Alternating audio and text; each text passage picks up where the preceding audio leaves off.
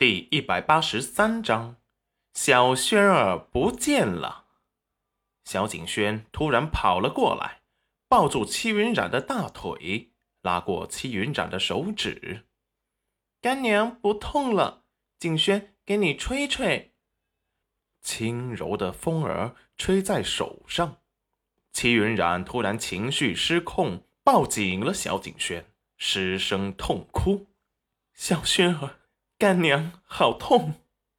小轩儿立即着急道：“干娘，你别哭，景轩去给干娘找烫伤药。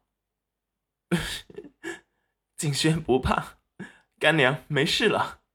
擦掉了眼泪，忍住酸涩悲伤，差点吓到了小景轩。他该高兴才是，终于摆脱了裴家。只要裴元君回到了京城。就不会有麻烦再找上门了，他和小景轩也能够安稳平静的度日了。想通之后，戚云染打起了精神，带着小轩儿洗过澡之后，又带着小景轩回到了屋子里睡觉。两母子都默契的没有再提裴元君。第二日一大早。戚云染去了后山，见到种子全部都发芽了，总算开心了不少。激动的依次把地里长出的草给拔掉，就盼望着它们快些长大，他就有新鲜的蔬菜吃了，还可以去镇上体验生活。吃不完拿去镇上卖，这小日子不要过得太滋润。回到家时，就开始做早饭。戚云染刚才出去的时候，小景轩还在睡觉。等他把饭做好，准备去叫醒他时，却发现小景轩他不见了。戚云染立即大惊：“小轩儿不见了！”立即打开了天眼查看，最终却在裴家屋后寻到他了。只见他藏在墙角，偷偷的打量着裴家大门，仿佛在等待着什么。等看到有人来了，他又偷偷的把自己藏到墙后。戚云染这才想起，今日好像裴元君说他要回京城，小轩儿这是来见他最后一面吗？齐云染心间有些酸涩和后怕，莫名的委屈的想哭。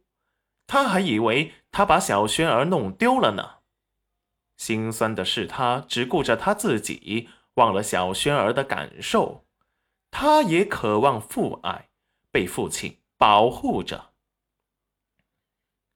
和裴元君几个月的相处，可能真的把他当成了他的父亲，在他面前。再怎么伪装的坚强，私下里却怕他再也见不到裴元君，又怕他生气，所以才偷偷的来躲藏起来，见裴元君最后一面，为他送别。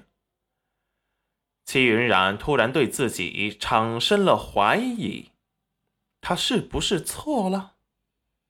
看着小小的人儿，渴望的看着裴家的大门。戚云染心中五味陈杂，快速的来到了裴家。既然小景轩想见他最后一面，那他就带他去裴家见见。戚云染来到了裴家后墙角，小景轩还是紧盯着裴家大门，没有发现他。小轩儿，我们去送送你干爹。不用了。干娘会伤心，我看一眼就好。声音慢慢的小了下来，缓缓的转过头，见到齐云染时，眼里闪过惊慌失措。干干干娘，我……齐云染一巴掌打在他头上，你该打！对不起，我……你知道错了，你偷偷的跑出来。干娘还以为你不见了，吓死干娘了！小景轩立即抬头，却看见戚云染眼眶有些红红的，像是哭过。干娘，我再也不这样了，干娘别哭。戚云染伸出手，把他抱了起来。干娘不是怪你来找裴元君，而是怕你丢了，干娘再也找不到你。以后去哪儿一定要告诉干娘，干娘陪着你去。你这么小，丢了怎么办？知道了吗？